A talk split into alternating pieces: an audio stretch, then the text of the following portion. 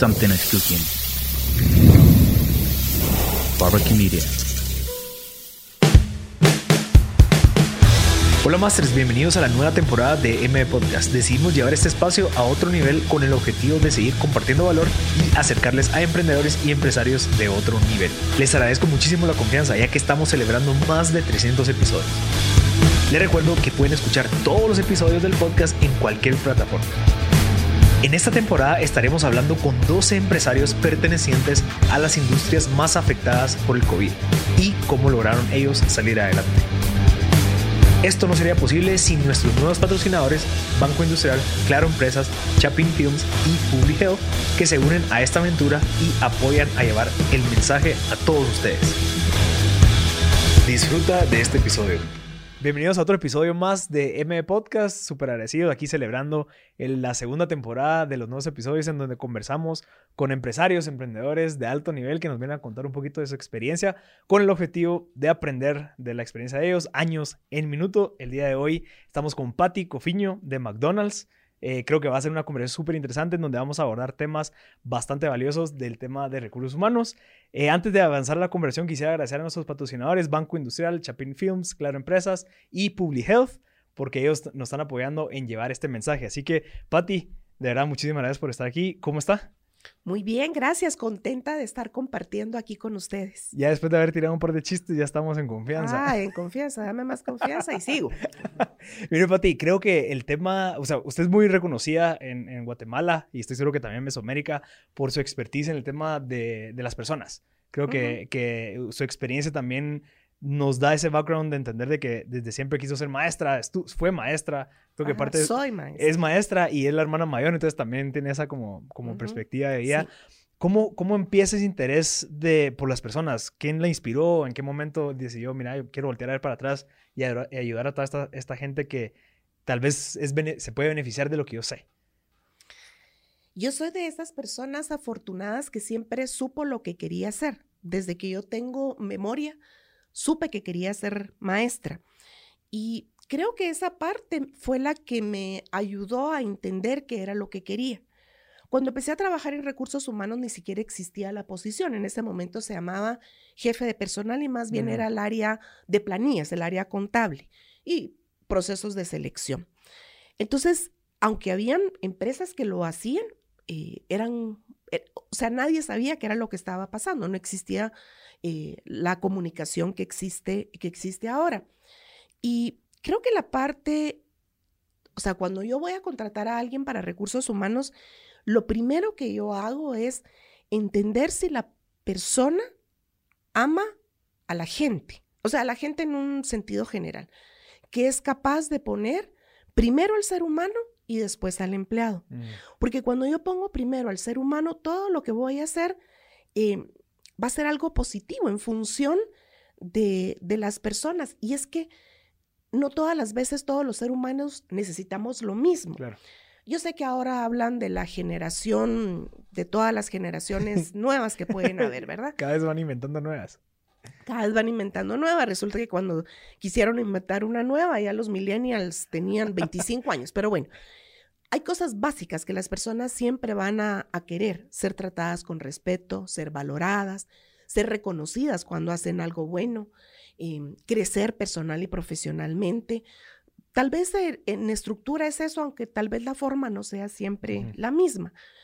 Y cuando yo digo poner al ser humano primero es porque no importa lo que yo vaya a hacer, tengo claro que estoy trabajando para la persona y tampoco perder de vista que hay un empleado atrás, pues porque esto no es beneficencia. Entonces hay un empleado atrás que, que va a dar los resultados.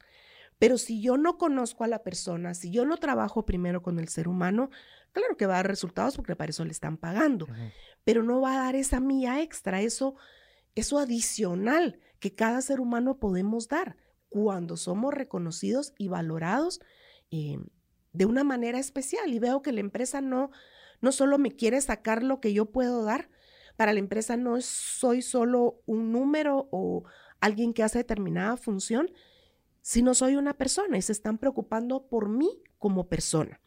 Entonces, cuando yo pienso en las nuevas generaciones, yo sé que a cada generación le, le gustan cosas diferentes y la forma como lo vamos a presentar es diferente, pero la esencia es la misma. Claro. Entonces, no perdernos de esa esencia y empezar a decir, no, ahorita vamos a partir de cero porque esto em, a la gente no le gusta determinadas tareas. Si nos vamos a la esencia y luego le agregamos todo lo que a la persona en este momento le pueda gustar, creo que es cuando somos exitosos con las personas. Claro, claro. Y, y eso, y creo que responde mucho a la pregunta, o sea, al enfocarse esa empatía, creería yo que, que Sí. no, conozco mucha gente, no todos tenemos esa empatía, porque creo que es una de las claves del éxito de muchas personas, el poder ponerse en los pies de las demás personas y, y tratar de, de sentir cómo se siente en la situación que se encuentra. No es justo eh, medir a todos con la misma barra, porque al final, en la, en la misma barra, ya que todos venimos de un contexto distinto, y creería yo que usted lo tiene muy claro, porque los empleados no todos, no sé, tal vez no todos tuvieron la oportunidad de ir a la universidad y no es su culpa, es porque su familia tal vez no les dio eso. Entonces, el escucharlos, entenderlos y así fomentarlos a que, bueno, mira, ok, te hace falta esto, vemos cómo te lo podemos dar y te apoyamos. Entonces, eh, me, me gusta bastante y creería yo que también ahí es donde empieza a meterse usted al tema de, de personas, ¿verdad? En McDonald's. Sí, entender, como tú decís, entender las necesidades que no son para todos las mismas. Em, cuando yo empecé en el área de recursos humanos, la edad para, para no, perdón, la escolaridad era sexto grado primaria y la edad no estaba claramente definida. Poco a poco nos fuimos ajustando a lo que McDonald's pedía y otra vez, ¿verdad? No, porque en Guatemala somos diferentes, somos no sé qué. No es cierto, somos iguales a cualquier ser humano. Em, y entonces ellos nos dijeron, miren, la escolaridad, eso sí fue iniciativa mía, hay que irla subiendo, pero hay que dar los recursos, Claro. ¿verdad? Entonces conseguimos un colegio que nos podía dar esa educación que es los sábados, que nosotros no podemos dar permiso los sábados porque son días de alto volumen, entonces iban los miércoles Mm, o martes, habían dos grupos. Entonces, ellos pudieron terminar los básicos. Ahora el- el- lo que se pide es tercero básico y tenemos eso mismo para bachillerato. Y hicimos lo mismo con la universidad. Entonces, sí, les pedimos más, pero al mismo tiempo estamos dando más. Claro. Entonces, yo puedo pedir más y doy las herramientas, pero no es justo. Ahora, claro, ya ahora que ya toda la gente lo tiene, ya lo puedo pedir como un requisito Claro. de, de- de empezar a trabajar, pero sería injusto. Tú mencionas la universidad. Tengo, sí, hay gente que se ha graduado dentro de este programa de la universidad, pero la mayoría no. Entonces yo no puedo decirles ahora, bueno, para ser gerente necesita la universidad, porque pues tal vez hace dos años que él empezó y dar, sí, motivar a que esto pase, pero tampoco, ¿cómo te lo explicara? Yo no puedo poner algo que sea limitativo y que, al- y que me ahorque a mí. Por ejemplo, yo digo, para ser gerente usted tiene que tener la universidad terminada. Claro, eso va a motivar a la gente a que siga la universidad. Pero ¿y si de repente me quedo sin gerentes? claro. hago? Ajá. O sea, tengo que romper mi propia norma. Entonces, no debo de poner normas que me puedan ahorcar, sino tengo que tener esa flexibilidad y poner, claro, otros requisitos, voy a decir, para poder acceder a la posición de, de gerente. Puedo pedir, por ejemplo, vaya, un segundo año de universidad o ser flexible en el tema de la universidad, pero enfocarme en otras cosas, otras competencias que sí necesita el muchacho para la posición que va a ocupar. Entonces, como tú dices, pues, o sea, cada persona necesita cosas diferentes y lo que nosotros pidamos, debemos de darle las herramientas para poder tener eso que estamos pidiendo. Claro. Sí, y e- es- cre- creería yo que también es parte de un contexto cultural que vivimos, ¿verdad? Así es. Lastimosamente no hay universidades Así para todos, no todos pueden tener acceso a universidades. Entonces también ahí es donde entra la parte en donde, en donde nosotros también nos podemos ver beneficiados, a, bueno, apoyémoslo. O sea, me estaba comentando, si podemos hablar de eso, la Sí. cooperativa que está creando en Mesoamérica, de, de, bueno, o sea, apoyemos hasta financieramente a los Ujú. mismos colaboradores para que ellos se eduquen y que inviertan y que puedan pedir préstamos y que todo vaya creciendo. Entonces, creería yo que, que entendemos nuestro contexto, ¿verdad? Ok, no todos pueden ir a la universidad, no todos Ujú. pueden pagarlo, no todos pueden acceder a un crédito bancario, pero podemos generar esta solución para nuestros colaboradores. Entonces, es otro beneficio para ellos, o sea, crea lealtad, crea pues amor a la marca, pero también genera ese beneficio, bueno, entonces te puedo ayudar a pagar estos, esta educación. Mira, te voy a contar una historia muy linda. Resulta que la gente en Guatemala nos enseñaron a no soñar, porque lo que tú soñes no va a pasar, ¿verdad? Y se encarga todo el sistema escolar, tus papás, a decirte, no se sueña. Había un dicho que se decía antes, el que nació para maceta no pasa del corredor. Pero no es cierto. Entonces, lo primero que nosotros hacemos y lo seguimos reforzando es enseñarle a la gente a soñar y decirle, claro que se pueden tener todas estas cosas. Tenemos personas que nos dicen, yo soy la primera persona en mi familia que me graduó de la universidad. Ahora, hay que enseñar, nosotros, o yo lo hice, mostrar en las personas una mejor calidad de vida. Cuando hacíamos convenciones, cuando hacemos convenciones a principio de año, que es donde se presentan los objetivos y hacemos actividades de entrenamiento y de motivación, le pido a una empresa que me ponga todos los electrodomésticos, que pongan donde venden casas, por ejemplo. Y entonces las mm. personas pueden verlo, ver lo que realmente no es tan caro y que pueden acceder, ¿verdad? Al, a un crédito para comprar eso. Entonces, es enseñarle a la gente a soñar y decirles, miren, sí se puede. Y mostrar, por supuesto, historias de éxito. Personas que empezaron con nosotros muy jovencitas como dependiente, hoy son gerentes de restaurantes, tienen una casa propia, tienen un carro bonito. Eh, y toda la gente lo ve y dice, sí, yo también puedo. Y se empieza, claro, por cosas, por cosas pequeñas. Por ejemplo, ahora en la última reunión que tuvimos en este año, varias personas compraron de la refrigeradora que hace hielo. Mm.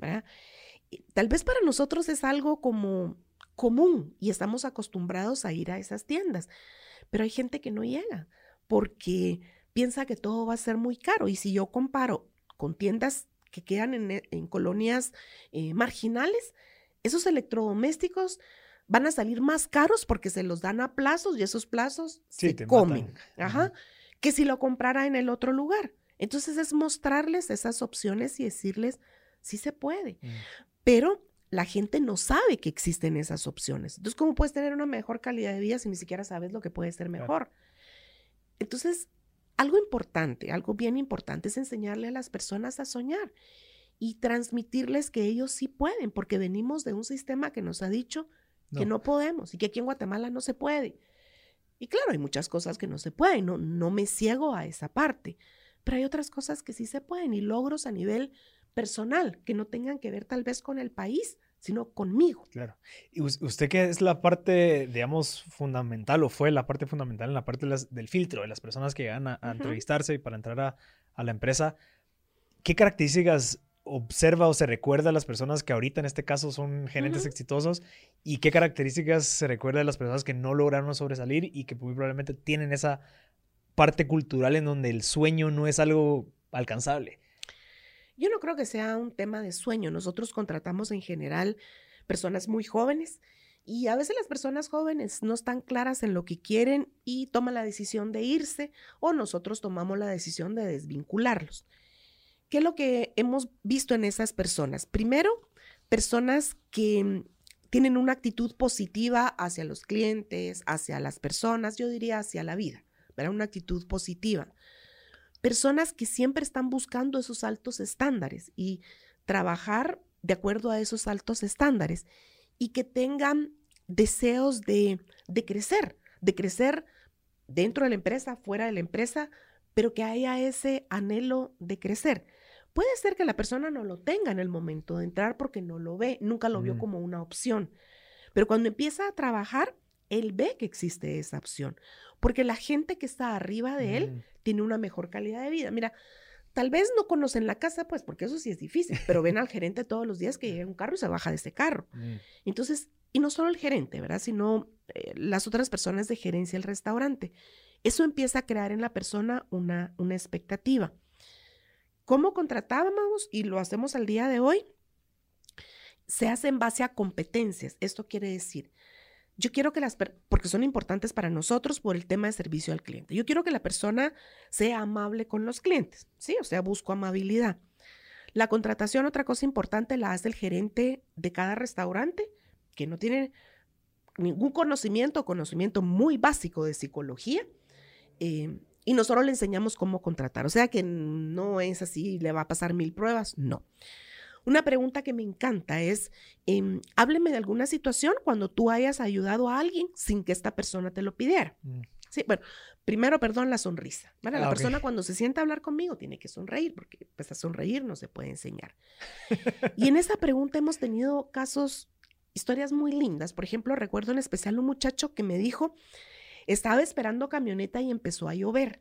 Y la señora que estaba vendiendo tostadas no podía entrar todos los canastos al mismo tiempo. Y entonces yo le ayudé.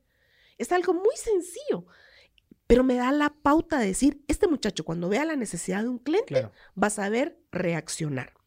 Entonces, a través de preguntas, se llama entrevista conductual, a través de preguntas yo miro si lo que, lo que veo en el muchacho es lo que quiero. Luego va a un día de prueba donde ya lo voy a poner a trabajar y no es lo mismo que él vea cómo es el trabajo a que ya hacerlo. Entonces hay una decisión por parte del muchacho y una decisión por parte de la empresa si queremos o no queremos que este muchacho siga. Y de ahí viene eh, inducción y lo que sigue. Para otras posiciones, por supuesto, hay eh, pruebas de, de aptitud, o sea, de lo que van a hacer específicamente, por ejemplo, contabilidad, eh, auditoría, etcétera. Pero a veces las personas, yo sé que las pruebas psicométricas son importantes, pero algunos gerentes, cuando ven la prueba psicométrica, toman la decisión en base a la prueba y no en Mm. base a lo que ellos hablaron con la persona y decir, sí, esta es la persona que yo quiero trabajando conmigo. Entonces, una cosa no sustituye a la otra. Yo diría, bueno, si se necesita, pues quiero, si voy a contratar a alguien para contabilidad, quiero que la sepa. ¿verdad? Claro. Eh, no solo que sea amable, pero yo creo que podemos combinar, y así lo hemos hecho, combinar eh, ambas cosas para tener em, las personas, las mejores personas para cada puesto. Claro. Sí, porque yo entendería que la parte técnica, como la contabilidad, pero la parte de valores y principios, digamos, son dos distintas. Sí, Creo que, creería que la parte técnica es lo más fácil de enseñar a comparación de los valores, porque creería que el- los valores y principios ya están enraizados en uno. Sí. Ah, puedes, ser, puedes ser el mejor contador, pero, brother, si no saludas, si, no, si insultas, si no sé, lo que hagas puede afectar bastante más a largo plazo a algo que te puede enseñar y Sí. volverte mejor. Y como tú decías, los valores ya están enraizados en mí. Ujú. O sea, no es que yo te voy a enseñar un Claro. nuevo valor, sino lo que queremos es que la, la persona que va a empezar a trabajar con nosotros comparta los mismos valores Claro. que nosotros tenemos y no resulte con valores que, si bien son importantes, no aplican con nosotros. Entonces, que sean los valores que tiene la empresa. Pati, 44 años después, 45, Ujú. 45 años después, ¿cuántos empleados se cuentan ya en Mesoamérica? Somos 7 mil personas, Wow. porque no solo estoy incluyendo a la gente del restaurante, ¿verdad? wow. Sí, sino todo lo que está ajá, arriba de ese, Wow. de ese gerente. Y, sí, somos muchos. Wow. Y cómo ahí creo que existe un reto que tal vez los emprendedores no tenemos, que creería yo que es la cercanía.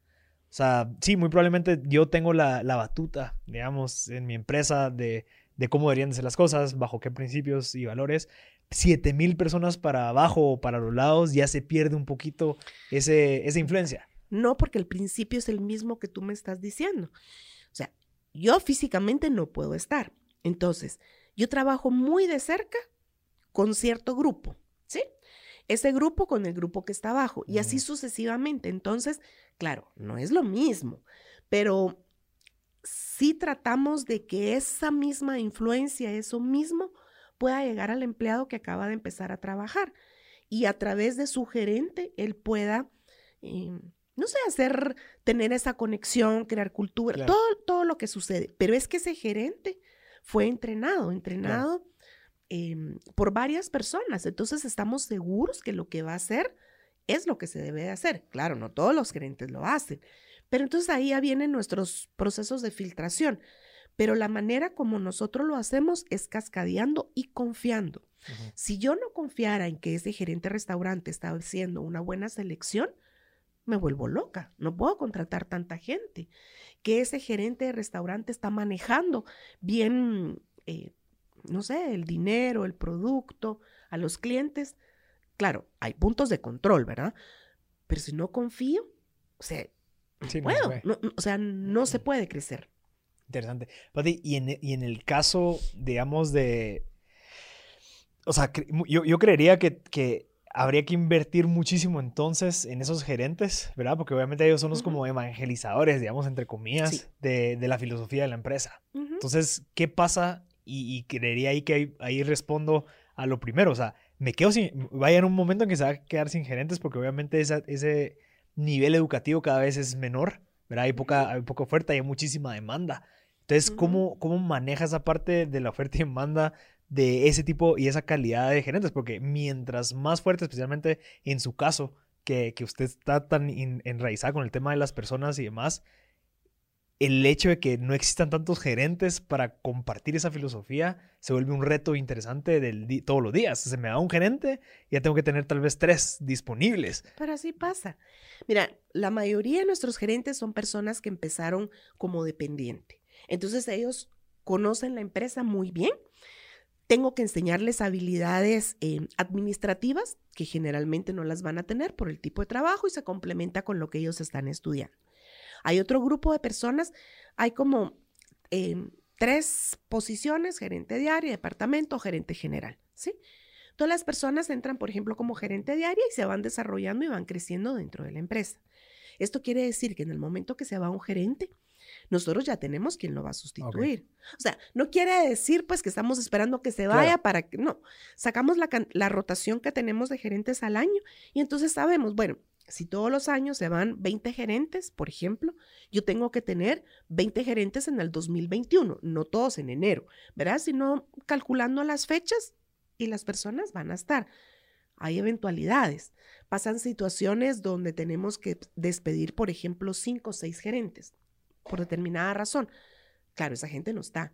Pero la persona que está en el restaurante, que es un gerente de departamento, puede cubrir al gerente. No siempre. O sea, no seis meses, ¿sí? Pero lo puede cubrir dos meses, que en general es el tiempo a que una persona se va de vacaciones y que hay quien le cubra. Interesante. Entonces, para nosotros es bien, bien importante el plan de sucesión, para que no nos pase precisamente lo que tú estás diciendo. Claro, o sea, digamos, está el gerente y está el, que está un poco más abajo, que esa persona está aprendiendo ese gerente, sea o no se vaya, al final siempre va a estar alguien listo. Listo. Entonces va a ser más fácil conseguir a alguien de, de un nivel un poquito menos avanzado pero que empiece esa cadenita de sucesión. Sí, por la filosofía que tenemos en McDonald's, una persona no puede entrar a gerente general.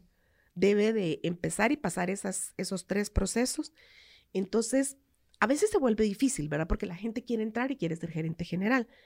Pero nosotros tenemos ese, ese proceso que nos ha funcionado muy, muy bien y pues no quisiéramos cambiarlo. Por ejemplo, si va a entrar una persona para consultor de operaciones, ¿sí? Va a pasar por esos tres puestos, claro, los va a hacer en cuatro meses, pero va a pasar por esos puestos porque queremos que conozca la operación a un 100 y que mm, la única manera de conocerla bien es cuando uno lo ha hecho. No es lo mismo que me cuenten cómo se hace que hacerlo, ¿verdad? Em, y por eso es importante. Además, la gente, la gente que está abajo, y eso no pasa solo en McDonald's, eso pasa en cualquier lugar. La gente que está abajo, cuando llega un gerente nuevo, lo prueba. Mm. Entonces le hace preguntas, le pasa trabajos, hasta decir, bueno, sí, puede ser mi jefe, sabe más que yo. Pero de repente le hace una pregunta y el jefe no la contesta. O sea, estoy hablando de un jefe nuevo, ¿verdad? Y que debería de saber. Entonces ahí está perdiendo em, el liderazgo con su gente. Va a seguir siendo jefe, pues porque la empresa decidió que ahí iba a estar. Ahora, que él tenga el liderazgo y el respeto de su gente, no va a pasar, porque la gente ya se dio cuenta que sabe menos. Entonces, eso es lo que tratamos, ¿sí? Siempre que hay un jefe, ese jefe sabe más. Debería saber más. Ajá, es que si no, no hacía. Ajá. debería saber más que las personas a las cuales él está reportando. Y les hacen, em, te voy a decir como trucos sencillos, cosas como eh, mire, quisiéramos revisar eh, la temperatura de uno de los cuartos fríos. ¿Me puede ayudar a ver dónde está? No, me puede ir a ver de cuánto es la temperatura del cuarto frío. Y es como, como un truquito. es como un truquito porque está, tenés que saber dónde está. Claro. Entonces, si la persona no sabe, como que le va a decir, no sé. Entonces ya ahí el gerente dijo, ah, este no sabe. Claro. Entonces son cosas sencillas, pero que tenés que conocer la operación para saber dónde está. Y, y, y también, Pati, me gustaría agregarle, o sea, el tema de la sucesión, como usted lo Ujú. mencionó, también es aspiracional. ¿Por, Sí, ¿por por qué? Porque, supuesto. o sea, si existe una sucesión es porque estamos creciendo. Sí. Es porque ese gerente después se va a hacer el gerente de país, no sé. Ujú. O sea, como que siempre hay una escalerita que hace que los de abajo siempre aspiren a crecer. Entonces, bueno, ¿qué tengo que Así hacer para es. que agarre el de supervisor? ¿Qué tengo que hacer para agarrar el de gerencia? Entonces, también esa, esa como fluidez y esa estrategia pone presión también a la parte de arriba de los directores porque queremos que la gente crezca. Entonces, ¿qué tengo que hacer? Abrir más, ¿verdad? Generar mejor economía para que abramos más restaurantes y así crecemos y crecemos. Entonces, es como un círculo virtuoso Así en es. donde si todos crecemos, o sea, si crecemos los, los dueños o los franquizantes o lo que sea, van a crecer toda la gente que está trabajando. Entonces, creería yo que es como que la fórmula ideal para aspirar a trabajar en un lugar como McDonald's. La mayoría de gente que trabaja con nosotros hoy llega a McDonald's por la oportunidad de crecimiento, porque ya nosotros crecimos mucho. Entonces ya la gente sabe que empezar a trabajar en McDonald's implica un crecimiento. No necesariamente pasa así. eh, por ejemplo, en San Pedro Sula, en Honduras, donde hay dos restaurantes. Entonces la gente no, no conoce, o sea, conoce McDonald's de manera como una empresa, ¿verdad? Pero no sabe lo que está pasando adentro y las oportunidades de crecimiento que hay. Y es que a veces, por ejemplo, como en esos lugares donde hay tan pocos restaurantes o en Nicaragua, no todos los empleados han visitado un McDonald's. Entonces ni siquiera saben lo que eso es. Em, ahí es como más difícil, pero igual, igual pues cuando empiezan a trabajar, tal vez no lo saben, ni es esa la razón por la que llegan. em, empezamos en ese trabajo que las personas quieran soñar. Nosotros en McDonald's tenemos algo que es bien importante. En McDonald's se dan pines, pines por reconocimiento. Y es algo propio de la cultura de McDonald's. Entre más pines tú tenés, quiere decir que mejor trabajo has hecho. Claro. Entonces nosotros decimos, hay que contratar a la gente que viene por el pin y no por el pan. Mm, ¿Sí? Esto quiere decir, todos necesitamos dinero, por supuesto, pero yo no quiero contratar a esa persona que quiere trabajar en McDonald's solo por el dinero. Yo quiero trabajar a la, con la, contratar a la persona que quiere trabajar en McDonald's por la pasión que tiene, por crecer, em, no sé, por, por Inspirar, cualquier cosa. o sea, por- como, que, ajá. como que inspira también. Sí, em, porque mm, quiero trabajar en este lugar, porque lo he visto muy bonito y quiero, porque yo venía de niño y ahora quiero trabajar acá, pero no por el dinero. Sí, claro, me puede decir, mire, yo quiero crecer, que finalmente crecer también representa dinero. Yo quiero crecer, yo veo que aquí vamos a crecer porque yo quiero tener una casa. Mm, Sí, o sea, la casa es dinero, pero no es su principal motivador. Claro. Entonces, esa es la parte donde decimos, bueno, yo quiero contratar a alguien que trabaje por el PIN, que es todo lo demás, y no por el pan. Claro, el pan es una consecuencia de los Ajá, pines. cabal. Ajá, cabal. Interesante. Mire, y, y en, en un- en el caso en donde creería yo que hay empresas que no tienen tan, tan delimitado o que existe tan, tan como que recta la ruta de ese crecimiento, en donde es más fácil para un empleado decir, ok, esto es lo que tengo que hacer, ¿verdad? Lo voy a hacer bien y así voy a crecer. Existen varias empresas que no lo tienen tan claro. ¿Por qué? Porque tal vez los puestos no están bien delimitados, tal vez no hay, una, no hay objetivos claros. ¿verdad? ¿Qué cree usted que, que obviamente desde los 15 años que, que está McDonald's, des- des- o sea, usted tenía 15 años cuando comenzó McDonald's, sabe cómo ha ido evolucionando todo? ¿Qué decisiones se tomaron para que esos puestos estuvieran tan bien claros y que tuvieran los objetivos tan claros como para que la gente luche por esos pines? Miren, McDonald's restaurante es relativamente fácil porque son muchas personas haciendo el mismo trabajo, ¿sí?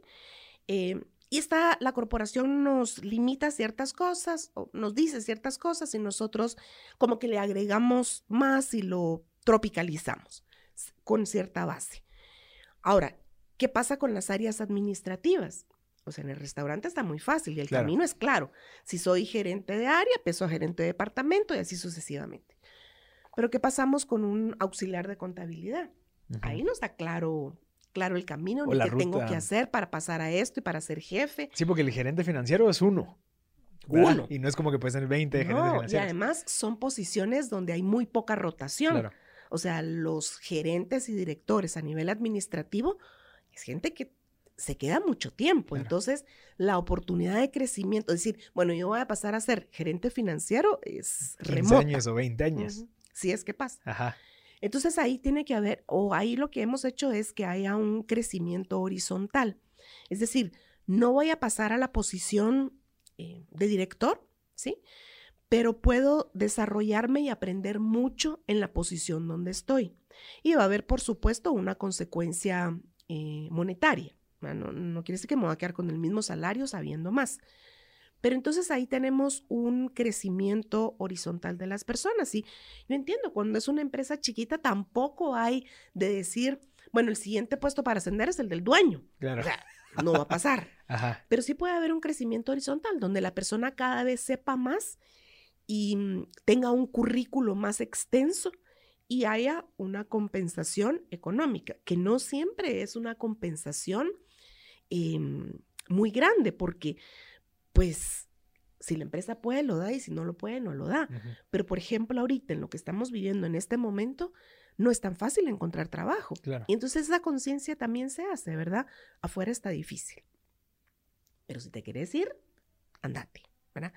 Nos pasa en algunas específicas áreas donde con nosotros está en una posición como asistente y le ofrecen una gerencia, ¿verdad? Y realmente lo que nuestro objetivo es que las personas cuando salen de McDonald's salgan mejor que cuando entraron.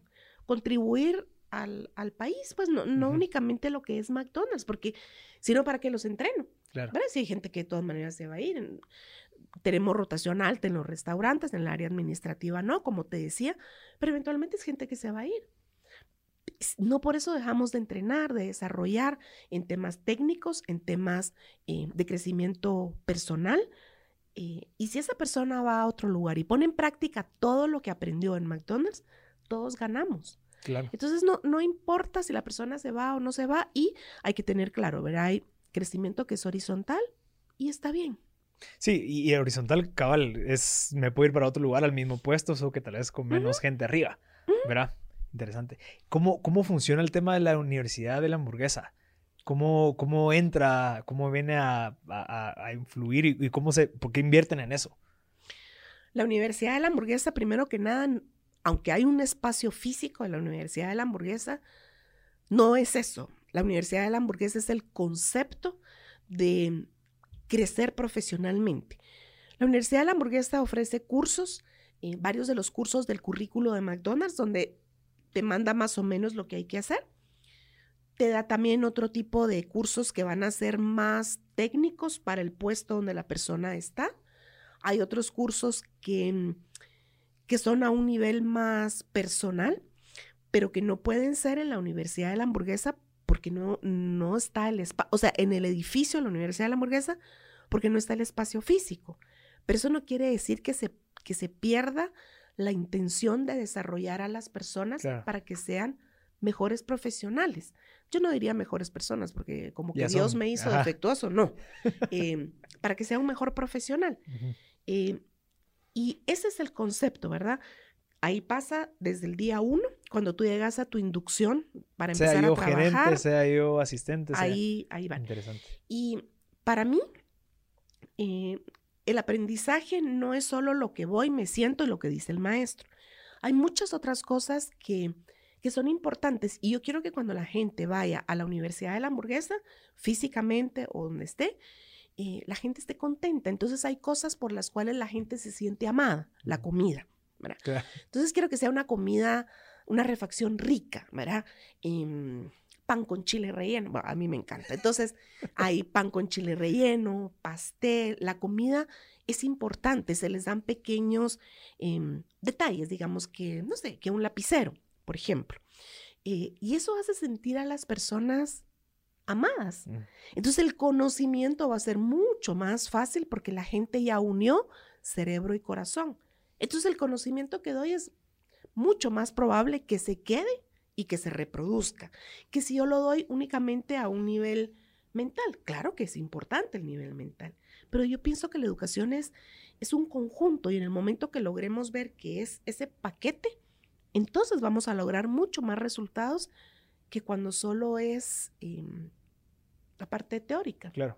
Pati, en el tema de la franquicia, yo estoy seguro que ellos identificaron que McDonald's Mesoamérica, o sea, es, es un mundo distinto al global.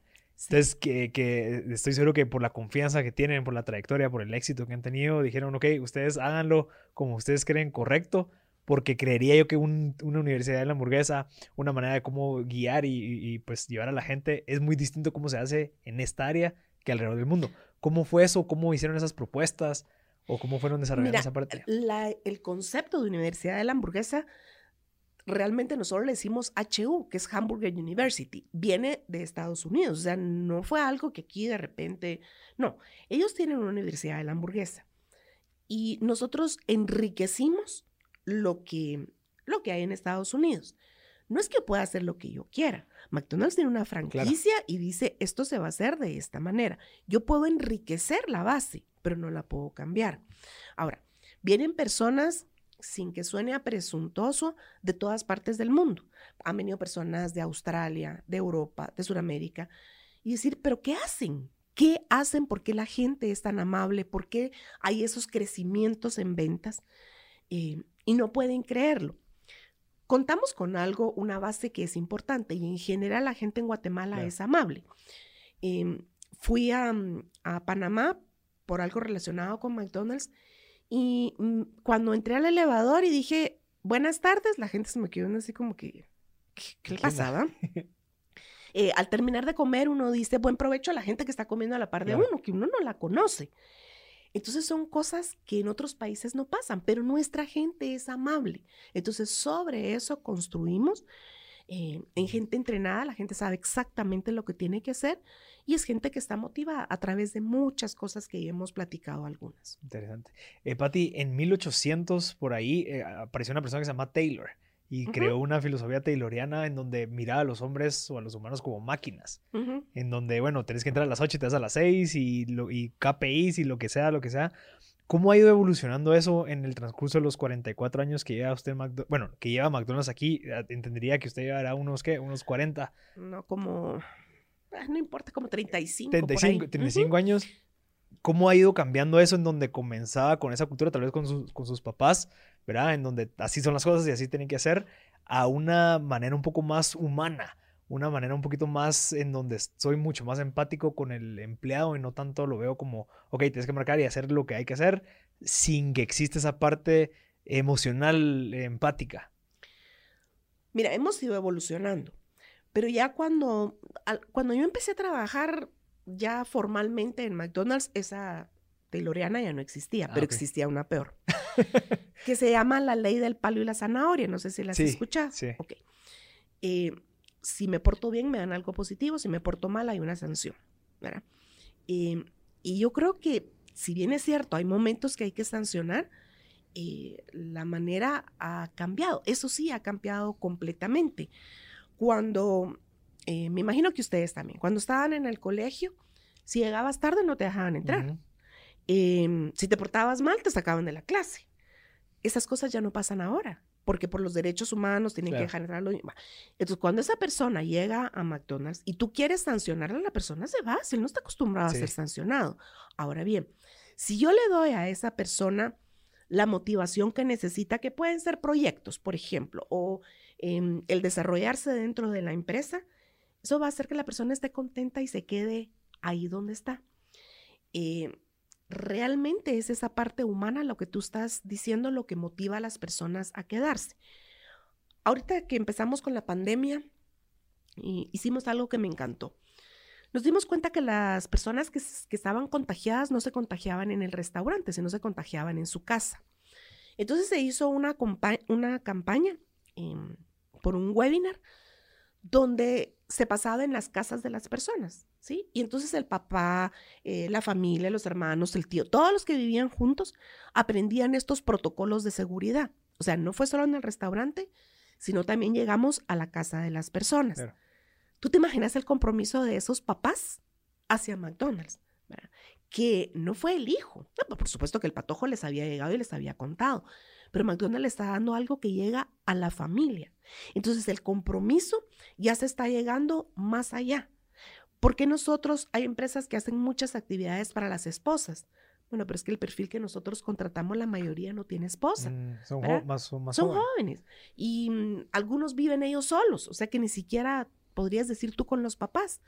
Pero en este caso, como era un webinar, no importa donde tú vivieras, tú lo podías ver. Entonces, ese tipo de cosas que son, no te voy a decir sencillas, porque por supuesto no fue sencillo hacerlo, pero con ese tipo de herramientas empezamos a crear el compromiso de las personas. Em, a mí me da miedo cuando yo digo, bueno, hay que involucrarse en la vida de la persona, porque entonces cuando haya que tomar una decisión de despedirlo, no lo vamos a hacer, porque entonces yo ya sé que la mamá está enferma, que el hijo no sé Claro. Pero sí saber, ¿verdad? A grandes rasgos qué es lo que está pasando y poderlo eh, apoyar desde parte de la familia, que es algo que creo que se ha manejado mucho antes, pero yo lo movería ahora y diría, lo voy a apoyar a él desde él. Claro, Mm. si hay una situación familiar seria, por supuesto, no la puedo ignorar. Pero ¿qué es lo que él quiere? Entonces, ahí es donde yo lo voy a apoyar. Claro, la familia lo va a ver, ¿sí? Y tenemos gente, pues, que los papás le dicen, mi hijo, pero no te salgas, es una buena empresa y, y lo demás, ¿verdad? O sea, los papás son los que nos apoyan. Pero voy a trabajar con el muchacho, con lo que él quiera, y lo voy a apoyar en ese desarrollo. Y al- parte de ese desarrollo va a llegar a la casa Mm, pero mi enfoque no está en la casa ni en la familia. claro, interesantísimo. Pati, usted antes de, de conversar me, me- me mencionaba algo que creía que es bien interesante tocar, especialmente en el área en, en que usted se encuentra. El tema de los humanos o el tema de las personas también se ve influida en la relación, ¿verdad? Especialmente gerentes eh, con los directivos y demás. Pero existe también esa parte en donde yo no me puedo ser tan cercano de alguien, porque obviamente en algún momento una llamada de atención, eh, no voy a contar a alguien que no puedo despedir. ¿Cómo se dio cuenta de eso? Estoy seguro que fue tal vez por una, una mala situación, pero ¿cómo lo relaciona? Entonces sí existe una parte en donde está la parte empresarial y está la parte de las relaciones. Verán, donde tal vez es mucho más importante la parte empresarial que la relación, porque obviamente a largo plazo el, el enfoque es la empresa. ¿Cómo maneja eso en la parte humana en donde las personas a veces quieren sentirse cerca, quieren tener, entre comillas, como una figura paternal, que quiero que mi jefe sea como que el que me cuida, pero al final va a ser bien difícil de despedir? O sea, ¿cómo funcionan esas relaciones, esas dinámicas? Em, solo quiero hacer una aclaración. O sea, yo estoy hablando de la parte de gente y, es, y todo esto. Pero yo al principio les dije, no pierdo el enfoque en el empleado. Claro. Y esto es una empresa y tiene que generar dinero porque si no, no hay trabajo. En la para parte nadie. objetiva, ¿verdad? Así Ajá. es. Ahora, sobre todo en el restaurante nosotros tenemos mucha madre soltera, no, Mm. hijos de madre soltera, es decir, no hay figura paterna. Y cuando ellos llegan al restaurante y ven a ese gerente, generalmente ven eso, pero eh, el gerente debe tener claro que no es el papá o no es la mamá, ¿verdad? Aunque el empleado esté buscando eso, pero voy a ponerlo de esta manera. El adulto es el gerente, él es el que tiene que poner el límite, el límite no lo va a poner el empleado. Y tú me hablas de relaciones sanas, ¿sí? Como, bueno, papá, hijo, al final es una relación sana, ¿verdad? Y que el muchacho le va a preguntar al gerente Claro. ciertas cosas. Pero también tenemos relaciones que no son sanas. Por ejemplo, ¿qué pasa cuando un gerente es novio de una Híjoles. colaboradora? Entonces estamos hablando de relaciones que son bien complicadas y nosotros como empresa somos los que delimitamos y eso no lo queremos. No queremos porque entonces se presta a favoritismos Mm, o el resto de, los, de las personas están pensando, eh, sí, a esta persona le dan ciertas Claro. cosas, ¿verdad? Entonces son tipo de relaciones que no permitimos. Ahora, hay otro tema serio. Em, de unos años para acá ha cobrado relevancia el acoso sexual. ¿Pero qué es un acoso sexual? O sea, tenemos personas, tenemos, sobre todo pasa con las mujeres patojas, que dicen que están siendo acosadas sexualmente porque ellas le dieron el teléfono a un muchacho y ese muchacho las está llamando. O sea, eso no es acoso. ¿verdad? O puede ser, sí, acoso, sí, pero, pero vamos desde esto hasta realmente forzar a una Claro. persona a una relación. Y ahí estamos hablando de un rango bien, bien alto. Entonces, cuando la persona dice que hay un acoso, pues hay que entender, ¿verdad? ¿Qué, qué era lo que estaba pasando? Porque, por ejemplo, me están acosando, sí, ajá. Pero ¿qué hacía yo sentada a las 8 de la noche en un bar? O sea, con mi gerente. Ajá, pe- sí, claro. pues, pero... Entonces, hay que entender qué es lo que está pasando. También existe la relación donde no es un acoso, porque y si el, el muchacho o la muchacha quiere, Entonces no es acoso, pues, Claro. porque ahí es eh, dos adultos tomando decisiones.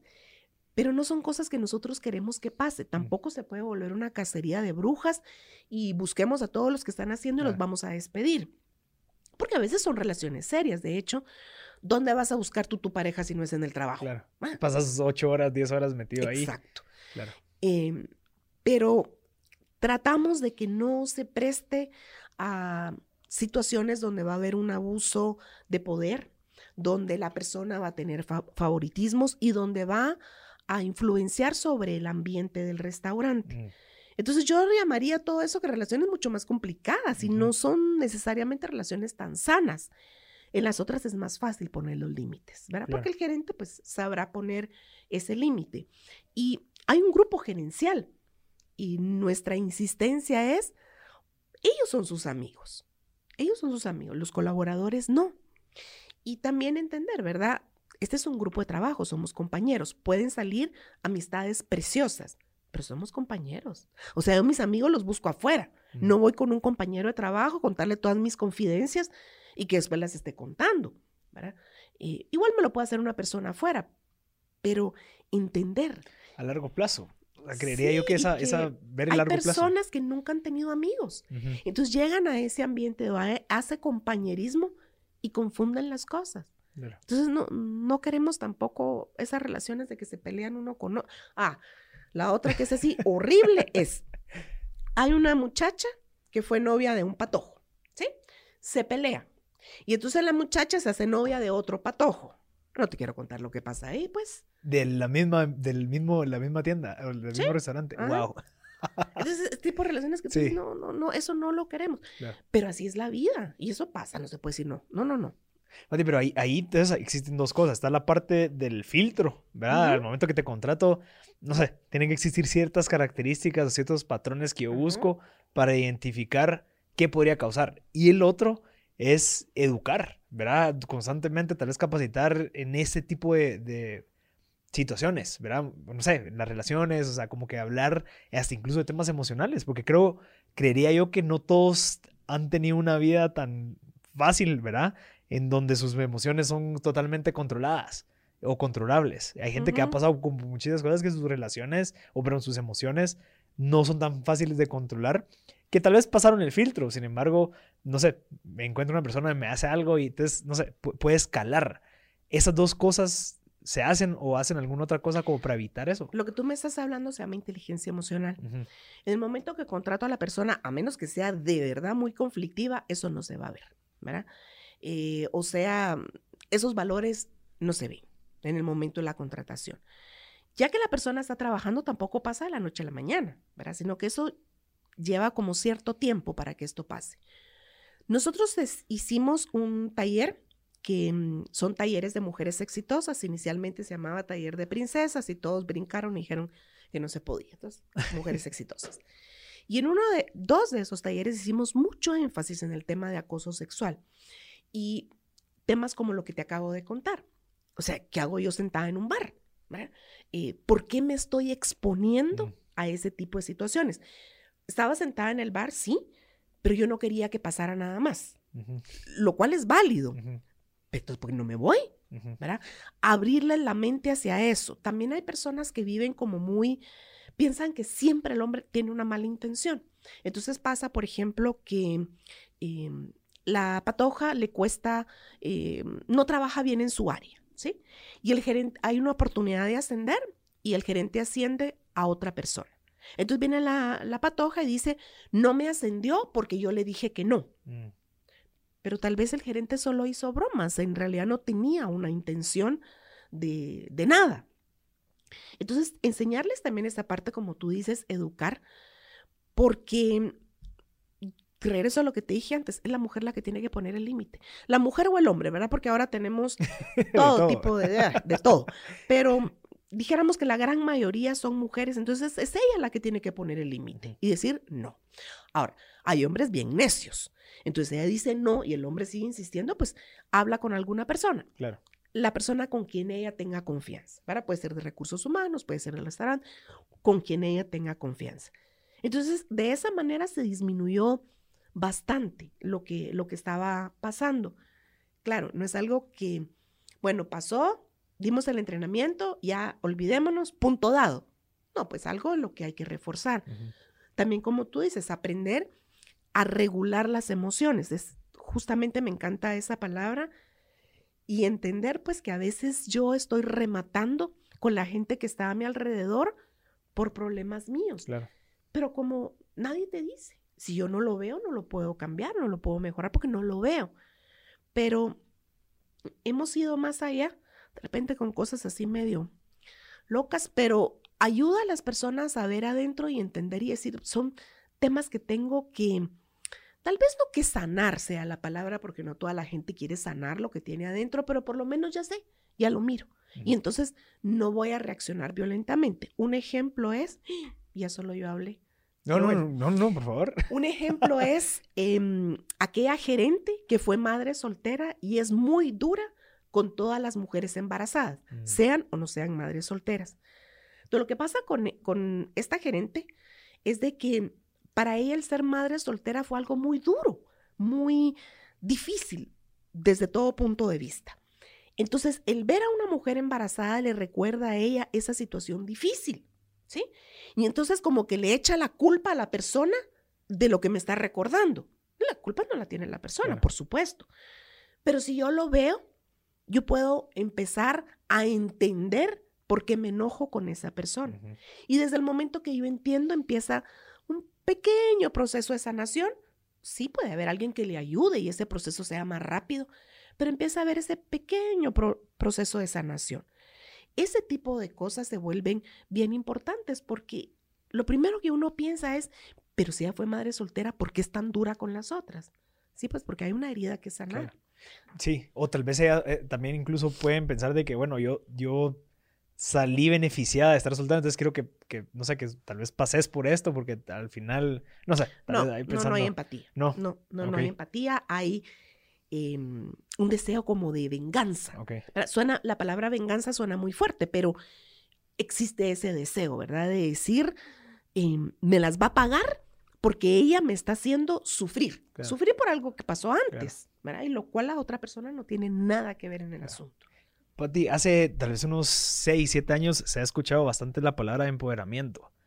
Esa palabra de empoderar y empoderar, ¿cómo lo, cómo lo han hecho ustedes? Eh, experiencias, ¿verdad? O sea, yo sí entiendo que llego a un restaurante y sí veo a la gente empoderada para resolver o para, para pues, eh, proponer, pero creo, creería que también la parte de empoderar también viene a, a, suplir varias cosas culturalmente, ¿verdad? Porque yo, hablo mucho de la cultura porque lo he, lo he visto. Eh, yo sé que usted es fanática de Techo por mi país, yo también, yo, yo soy bombero, entonces también hemos visto bastante del contexto que existe en nuestro país y creería yo que la cultura también es algo que tenemos que mejorar. Obviamente eso es a largo plazo. Sin embargo, el tema de empoderamiento es uno de los problemas actuales.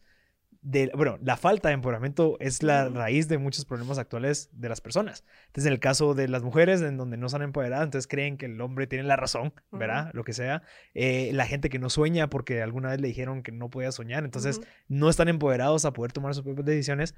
¿Cómo ustedes como McDonald's están haciendo para empoderar a la gente? Porque entendiéndose que al final buscan el, el, beneficio de Guatemala. O sea, de las 7 mil personas que entren, brother, que cada uno le replique en su gente el tema de empoderamiento, ya estamos llegando a 50 mil personas. ¿Cómo, lo, ¿Cómo, lo, están manejando ustedes? Quisiera empezar con, con Techo.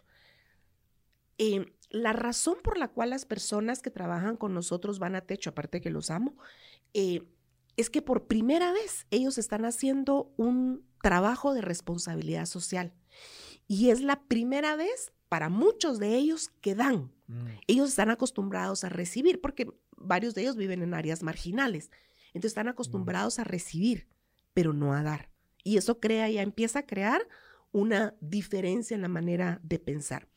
El empoderamiento tiene que venir de arriba hacia abajo y entender que van a haber errores y que estamos dispuestos a asumir esos errores y no voy a tomar una decisión de despedir.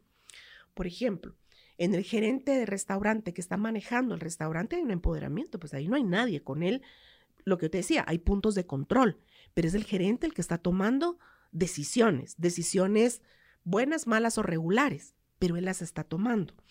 Está ese mm, dependiente que está tomando también decisiones. Por ejemplo, em, si un cliente llega y le dice, mire, mi hamburguesa no me gustó, quiero que me la cambie, él lo puede hacer con ciertos criterios, ¿va? que no le va a dar un pedacito de hamburguesa, por ejemplo, pero el muchacho lo puede hacer.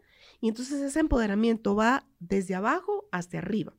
Nosotros encontramos que había un empoderamiento importante en cuanto a acciones, como lo que yo te estoy diciendo, pero también en cuanto a dinero. Entonces, esta posición puede, em, su caja chica es de mil quetzales, esta posición de cinco mil, esta posición de treinta mil, para definir eh, qué cantidad de dinero podía gastar y no que de repente eh, gastaban, no sé, un montón de dinero más o tenían ideas creativas como en vez de pedir las escobas a donde se piden, las iban a comprar al mercado. Claro. Entonces, delimitar esas cosas, ¿verdad? Sí hay empoderamiento, sí, pero la cancha debe estar bien, bien delimitada para que después no, no hayan problemas en que lo delegué, pero resulta que no lo hizo como yo quería, pero es que tampoco le dije nunca cómo era, que, lo, cómo era que lo quería. Claro, algo que me encanta, me lo dijo uno de mis mentores, es a, la gente le tienes que dar un objetivo. ¿Qué hagan para lograr el objetivo? Y es situación de, obviamente, respetando el, marco de la ley y lo demás, pero creería yo que les, tu trabajo como gerente o como líder o como mentor es, ese es el objetivo. Sí. Yo no voy a hacer un micromanagement de, bueno, lo hiciste con el lapicero azul, lo hiciste en anaranjado. Con que hayas escrito lo que había que escribir, comunicado lo que había que comunicar, se cumplió el objetivo, buenísimo. Entonces, creería yo que también eso empodera a la gente a que ellos puedan tomar sus propias decisiones para lograr ese objetivo resumiste todo lo que yo dije. Exactamente eso es. La gente necesita un objetivo, que le dé las herramientas para ese objetivo y que hayan puntos de control para que no vaya a pasar que llegue al final y no era lo que tú querías. Pero necesitan un objetivo. Ok, Pati, hay, hubo mucha gente que, me, que me, me, hizo preguntas para hacerse a usted y uno de los retos que tenemos, especialmente los líderes, eh, en su posición, estoy seguro que con 7000 personas, o sea, ha de ser mucho más complejo, pero hay muchas personas que no tienen esa habilidad de lidiar con personas, ¿sí? Hay gente que me ha dicho, mira, yo preferiría liderar, eh, manejar eh, máquinas o cosas, pero estar eh, lidiando, usan la palabra lidiar con diferentes emociones y personalidades y demás. ¿Cómo sigue enamorado de las personas si, si sabe lo difícil que es el, el, el tratar con cada una de ellas? Yo creo que no es difícil. Mira, Bien, vamos a la pregunta. ¿El líder nace o se hace? Yo diría que son ambos. A veces la vida nos lleva a una posición de liderazgo sin que nosotros la hayamos buscado. Eso no quiere decir que yo no tenga la capacidad. Pero yo debo de salir de mi zona de confort y entender, pues estoy aquí, eso es lo que tengo que hacer, pues. Y sí, es más fácil liderar con máquinas, claro que sí, pero lo puedo hacer con personas. Y es más, nosotros somos personas sociables. Yo tengo un grupo de amigos, yo tengo una familia y me puedo relacionar bien con ellos. ¿Por qué no me puedo relacionar entonces con la gente que trabaja conmigo? Hay una palabrota grande que se llama miedo. ¿sí? Uno aprende a nadar adentro del agua mm. y hay que aprender a hacerlo. ¿Me voy a equivocar? Por supuesto. Yo siempre quise ser maestra y lo tuve clarísimo. Pero cuando yo estaba recién casada, para empezar, la muchacha me decía Pati. Y yo le decía, pero dígame, doña Patti. Me decía Patti. primer punto. Nunca, nunca entendió. Segunda parte, eh, yo no le podía llamar la atención. Le pedí a mi esposo que lo hiciera. Para despedirla, no te quiero contar, pues. Mm. Mi esposo la despedía, yo me encerraba en el cuarto. Y lo aprendí. Lo aprendí. Entonces, si yo lo aprendí, cualquier persona lo puede aprender. Y de veras es nada más ese tema de miedo. Por supuesto, hay grupos que cuando voy a hablar o a tener una reunión, me da miedo. Mm. O sea, no es, no tengo la confianza con ellos y yo misma me descalifico, porque yo digo, ay no, ¿cómo voy a hablar yo con ellos? Ellos que saben tanto. Pero no es cierto. No es, o sea, sí saben mucho, por supuesto, pero ¿por qué me descalifico de entrada? Y he aprendido a través del tiempo que que yo puedo hacerlo y que de verdad si yo aprendí a liderar cualquiera puede hacerlo. Eh, tal vez ahora me es más fácil, pero me recuerdo en una junta directiva que estuve que no hablaba. No hablaba porque sentía que mis aportes mm. no valían y no hablaba a menos que me preguntaran. Mm. Eh, y después, pasado el tiempo, eh, una de las personas de ahí me dijo que los comentarios que yo hacía realmente agregaban valor. Entonces era yo la que me estaba descalificando. A todos nos da miedo, por supuesto que nos da miedo. Y un despido. Yo creo que la parte más, más, más difícil de un gerente es hacer un despido. Nadie quiere hacerlo. Claro. Y hay despidos que cuando uno le dice a la persona, te vas, la persona empieza a llorar y le dice, no, porque no sé qué. Por supuesto que es difícil. Pero eso no quiere decir que no lo vaya a hacer. Claro. Entonces, la gente que dice, no, porque es miedo. Mm. Miedo. Ya. Y, y- y sabe que tal vez le agregaría el miedo también esa falta de esfuerzo. Porque creo que sí, cualquier relación con tu familia, con tus hermanos, con tu novia, con tu esposa, requiere un esfuerzo de tu parte. Ujú. Sí, nosotros somos así, pero tu esposa o tu pareja es así. Tú tienes que ver, o sea, tiene que haber un líder que sea la persona como que de cierta manera madura, en donde decir, bueno, ok, ¿cómo puedo hacer para acoplarme a la personalidad de esta persona en donde podamos tener una conversación Ujú. fluida, ¿verdad? No yo, te voy a imponer mientras que vos me impones, no, tiene que haber una persona que sea Ujú. la, como que el... Enga- tú hablas de la relación de pareja. Ajá, ¿Y qué pasa con la relación con tu familia política? ajá, No la escogiste. Ahí está. Y te tenés que relacionar bien porque así es la vida. claro, ¿sí? No te puedes pelear.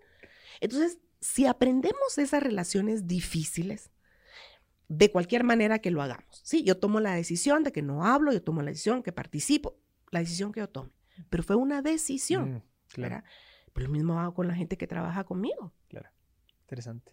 Sí, súper valioso. Pati, para, para ir avanzando, creería yo que también existe esa parte interesante eh, de su experiencia, más que todo de trabajar con la familia. ¿Qué, Ujú. ¿Qué cree que fueron las mejores decisiones, especialmente de sus papás, eh, que establecieron o, o cómo, cómo lo manejaron en donde ahorita pues el trabajo en familia pues se mantiene, se ve el crecimiento, el liderazgo regional? ¿Cuáles cree que fueron las buenas prácticas y cuáles cree que son las prácticas que por malas prácticas aprendieron que cree que mucha gente debería saber? McDonald's no empezó como es hoy. McDonald's empezó siendo un restaurante con pérdida. Trataron de venderlo y no lo pudieron vender. O sea que hoy vemos éxito, pero no siempre Mm. fue así. Hoy vemos éxito, pero no siempre ha sido así. O sea, hemos pasado situaciones difíciles, momentos muy difíciles, económicamente hablando, y la gente me dice, sí, pero siempre está lleno. Ajá, está lleno a la hora de almuerzo. Claro, cuando Pero eso no genera, ajá, pero eso no genera utilidad para todo el día. Cuando nosotros empezamos a trabajar en McDonald's, McDonald's era muy chiquito y daba esa oportunidad de trabajar dos puestos a la vez, porque pues no había quien hiciera Claro. lo otro.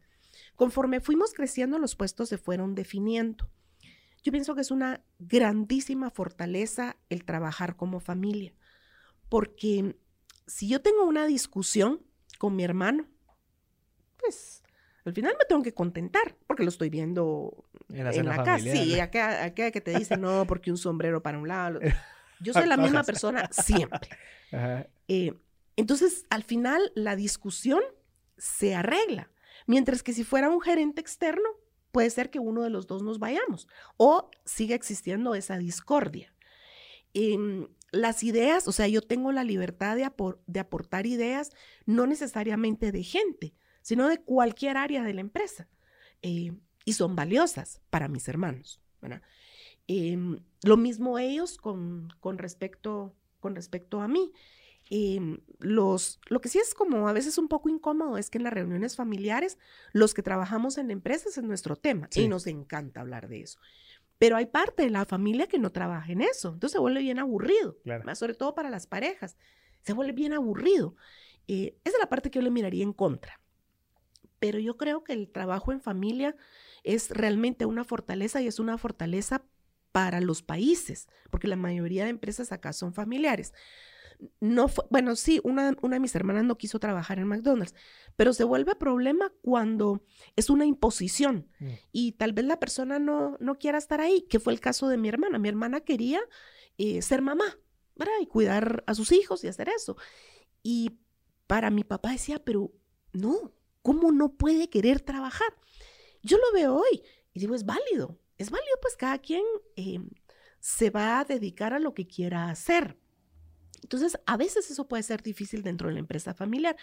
El caso de mi hermana era ser mamá, pero puede ser que el caso de otra persona sea, no sé, voy a suponer que hubiera querido ser abogada. Sí, eso no aplicaba en McDonald's durante muchísimo tiempo. Eh, pero estar en la empresa familiar probablemente me hubiera limitado. Mm. Entonces, entender la empresa familiar como una grandísima fortaleza, pero también entender que es- existen esas pequeñas aristas, ¿verdad? Y no hacer de la empresa familiar una jaula de oro. Sí, aquí me pagan bien, tengo horarios flexibles, estoy bien, pero no estoy realizada como Claro. persona. Entonces, tener esa flexibilidad, pero por lo demás ha sido... Yo no sé si tendría la misma relación con mis hermanos si no trabajáramos juntos. Interesante. Pati, ¿y qué cree, qué piensa de los, digamos, los, los que no están abajo de los directores, digamos, en este caso generales, ¿qué, qué, qué piensan de ellos? O sea, que, que saben de que no van a poder subir porque ahí está la familia, ¿verdad? En donde tal vez mi, mi trayectoria o mi carrera pues se ve limitada o me voy a otro país. ¿Cómo, cómo lo ven o cómo incentivan? Que es una de las preguntas que le hacía también con el tema horizontal, ¿verdad? De la gente Ujú. de contadores, pero estoy seguro que hay, no sé, directores financieros, directores que sí Ujú. valen bastante, pero también su aspiración quisiera en algún momento pues ser o dueño o ser No, gerente. mira, yo creo que cuando tú entras a una empresa familiar, tú tenés claro, Claro, ok, ¿verdad? O desde sea, un principio. desde un principio. Y la otra cosa que pasa en una empresa familiar, que para la familia no es tan complicado, pero para el empleado sí, si yo llego con este director financiero y le digo, quiero que le dé préstamos a todos los empleados, ¿sí? ¿Se hace y- o se hace? Ajá, y viene mi hermano y le dice, no quiero que le dé préstamo a ningún empleado. Ah, ¿Qué hace el director financiero? Pues, o sea, ahí es un tema entre mi hermano y yo, claro. pero ¿y a quién le hace caso? Mm. Entonces ahí se vuelve tal vez un poco difícil para los directores, ¿verdad? Existe esa parte. Pero ellos ya saben, ya saben cómo es la situación. Muchos de ellos vienen de trabajar de una empresa familiar y saben que ese tipo de situaciones se dan y saben más o menos cómo llevar las aguas en paz. Eh, ellos tienen otro tipo de incentivos. eh, ellos tienen un incentivo sobre las ganancias, eh, en tema de salario, los beneficios que ellos tienen. Pero digamos, si regreso al director financiero, que aparte es alguien que quiero mucho. Em, no, yo creo que los quiero a todos, pero di- director financiero lo quiero mucho. Y entonces, yo creo que la aspiración de él es, bueno, si yo me voy a otra empresa como director financiero, no creo que tenga los beneficios que tengo acá. Mm, Y por otra parte, es gente que está pensando en trabajos a largo Claro, plazo, ¿verdad? estabilidad. Entonces, él se iría si él pone una empresa. Claro, ¿verdad? Si no, difícilmente, sale. o sea, ¿por qué se va a ir? claro. Em, yo no me recuerdo ahorita de ningún director que se haya que se haya ido. Han surgido nuevos directores Mm. porque la empresa ha crecido, pero no recuerdo ningún Ah, director que se haya ido. Y también dentro de los directores hay rangos, ¿verdad? Em, no sé, hay un rango que manda más. eh, o sea, un Sí, director no manda a un director, por Claro. ejemplo, ¿verdad? Pero hay directores que tienen mucho más cosas a su cargo Claro. y hay otros que tienen poquitas O cosas, sea, pero ambos de son poder directores. más que todo. Ajá, Interesante. ajá. Pati, ah, para ir concluyendo, uno de sus miedos es el, el parar de escuchar a la gente. ¿Cómo hace para mantener ese, ese dedo en la sopa, digamos, mientras que tiene todo este mundo de, de- de trabajo y responsabilidades? ¿Cómo hace para siempre estar conectada con las 7000 personas, escuchar, ver cómo funcionan, cómo, cómo actúan? Porque a pesar de que mucha gente no lo comunique, lo demuestra en sus acciones. ¿Cómo hace para estar conectada? Trato de visitar restaurantes. La pandemia me, me afectó mucho en eso, el no poder ir al restaurante y estar con las personas. Em, que ellos me, o sea, que estén en el restaurante, la gente no me va a hablar, pues. Yo, yo entiendo. Están trabajando. No, y además me miran así como que, ah, esa señora. Nos viene a ahí, regañar. ¿verdad? Y, y nosotros que, como que no existe eso, Ok. ¿verdad? Ahora, la gente no me va a hablar. Soy yo la que tengo que preguntar, Mm, ¿sí? Sí escucho, pero tengo que preguntar. La gente de propia iniciativa difícilmente lo va a hacer. Entonces, cuando yo los veo, por una parte, me tomo todas las fotos del mundo, por eso procuro ir siempre arreglada.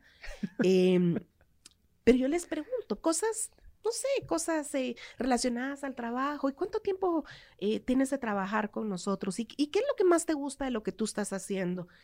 Y entonces ahí en estas cositas la gente me da una percepción, digamos, o me llevo yo una idea de qué es lo que está pasando. Ya sea con los dependientes, muchas veces con los gerentes, les pido, por ejemplo, em, enséñeme su restaurante. Y en lo que me lo está enseñando, vamos platicando. ¿verdad? Y entonces ahí, pues puedo hablar de otras, de otras cosas. Las personas dicen, ¿qué hace para recordarse de todo? Y es que no sea que me recuerdo de, de todo. Bueno, sí, tengo buena memoria para esas cosas, no sé por qué. Y para los chistes también tengo buena memoria. Y la verdad no sé por qué, pero bueno. Em, yo tengo un reporte donde está todo esto y antes de que yo vaya a un restaurante, y lo leo. Entonces, Mm, llego ya con algún conocimiento, Claro. pues no llego en cero. Eh, y hay muchas cosas se me van, se me van quedando, nombres, si está casado, si tiene hijos, de los gerentes generales. Y me esfuerzo por hacerlo. O sea, no es algo que se me da naturalmente, pero me esfuerzo en hacerlo. Y yo creo que ahí está, ¿verdad? Que la gente se dé cuenta que para mí no es em, un empleado nada más, sino es una persona valiosa y que puedo eh, ser accesible a ellos. Algo que, que no sé, no, no sé cómo pasa, pero pasa que mm, eh, tengo muchos amigos en Facebook y ahí la gente sí me escribe. Como que como no la estoy viendo, eh, se sienten como más Ah, en libertad de poderme, de poderme escribir. Sí, que lleva un montón de tiempo, pero es que es mi gente, o sea, ¿cómo no voy a escuchar lo que quieren decirme si a veces me están diciendo cosas valiosas? para largo, No, o sea, que siempre me dicen cosas valiosas, pero em, ¿cómo no? O sea, ¿cómo voy a dejar de hacerlo? Como decir, no, ya no. Sí, no, a mí no me llega eso, hablar con tu supervisor. O sea, al final. Aquí estoy en el monte del Olimpo, los pinches mortales no se pueden acercar a mí. No, no, eso, no- eso no es así. Si todos somos, todos somos iguales, claro, yo soy diferente porque soy mucho más vieja que ellos, pero, em, pero de ahí las necesidades son las mismas. Claro. Pati, e- el, el 16 de marzo de este año, pues nos llegó la noticia que se iba a cerrar el país. ¿Qué, qué pasó por su mente? ¿Qué, qué tuvieron que resolver? Entiendo que, que ya tenían el servicio de servicio a domicilio súper, súper pulido. Eh, estaban por lanzar la aplicación de, de McDonald's. Ya estaban listos, se, se sentían listos para, para esa situación tan, tan inesperada. Bueno, lo primero que pasó por mi mente fue no voy a poder celebrar mi cumpleaños. Seguido a eso, no, no estábamos preparados para una situación así. Nos preparamos sobre la marcha. Em, el país se cerró. Miremos qué podemos hacer. Y ahí es donde el delegar o el empoderamiento fue fundamental, porque fueron las personas que estaban en la operación, en los restaurantes, quienes solucionaron los problemas. Por ejemplo, los muchachos que tenían moto, ellos mismos dijeron, yo puedo ayudar. Claro. Ok, usemos a los patojos que tienen moto y agilicemos con eso el servicio a domicilio. Eh, la gente se quiere ver. ¿Qué podemos hacer? Pongamos un toldo y Mm. hagamos em, servicio al carro. Al parque, ajá. Ajá, Y había gente que eran tres carros, todos con las ventanas bajadas y platicaban entre Claro. ellos. Eh, la necesidad de verse. La app, todo, o sea, estaba planificado, sí, pero resultó que lo que estaba planificado para pasar en un año pasó en 15 días, algunas cosas en una semana.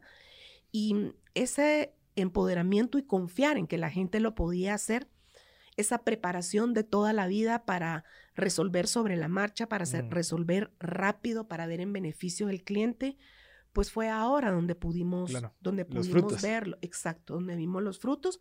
Y bueno, y ahora que la gente puede entrar al restaurante con todas las restricciones que, que nos ponen para que se cumpla todas las normas de seguridad, pero diría que esta ya es la parte más fácil porque poco a poco vamos, Nos vamos adaptando. nos vamos adaptando, sí, más que regresar a, Sí. a lo que es, más bien pensaría yo nos vamos adaptando, pero sí el empoderamiento fue clave en esto, en esto que hicimos.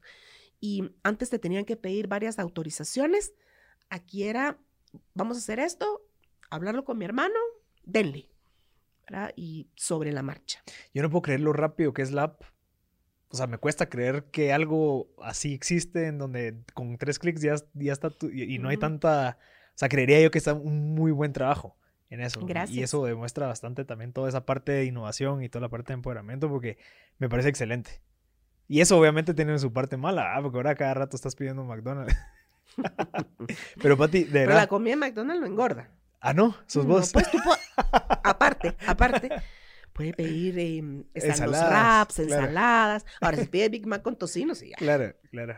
Bueno, Pati, de verdad, muchísimas gracias por su tiempo. Súper valiosa. Creo que algo así necesitaba la gente de, mm, de aprender. O sea, que yo nunca había tocado el tema de recursos humanos así como lo nos introducimos. Eh, Obviamente hace falta bastante, pero por el tiempo creía yo que logramos el objetivo de, de generarle Muchas valor a la gente. gracias. Gracias por, por la invitación, la agradezco muchísimo el poder compartir Y mm, es algo que me encanta compartir desde la experiencia, cosas que a mí me costaron aprender. Y ahora yo digo, pero si se puede hacer fácil, ¿por qué lo vamos a hacer difícil? Así que muchas gracias por la invitación. a usted, Pati. Buenísimo. Toda, toda la gente que estuvo conectada hasta el final, le agradecemos. Espero que se hayan visto beneficiados de la experiencia. Esto al final son 35 años de experiencia en 45, 50 minutos. Eh, de nuevo agradeciendo a Banco Industrial por apoyarnos a llevar este mensaje con Banco Industrial, si en dado caso quieren empezar a ahorrar, les recomiendo que se metan a la página para que vean las opciones. Claro, empresas, para todos los empresarios y emprendedores que quieren empezarse a meter al tema de transformación digital, les recomiendo que visiten los productos y las soluciones que tienen. Con Chapin Films, si quieren este tipo de producción tan excelente, pues visiten su página en Instagram como Chapin Films y Publi Health, que nos provee de herramientas para poder evitar la propagación más del virus, y Publimóvil, que nos apoya también para llevar este mensaje. Así que gracias a todos y nos vemos en la próxima.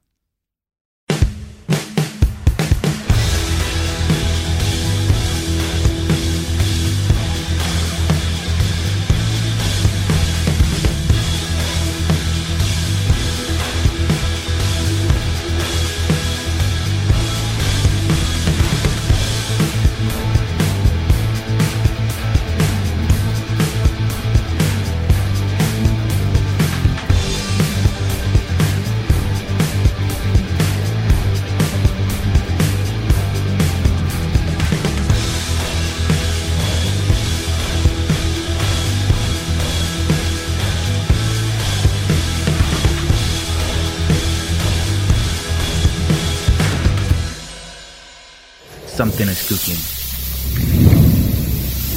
Barbecue Media.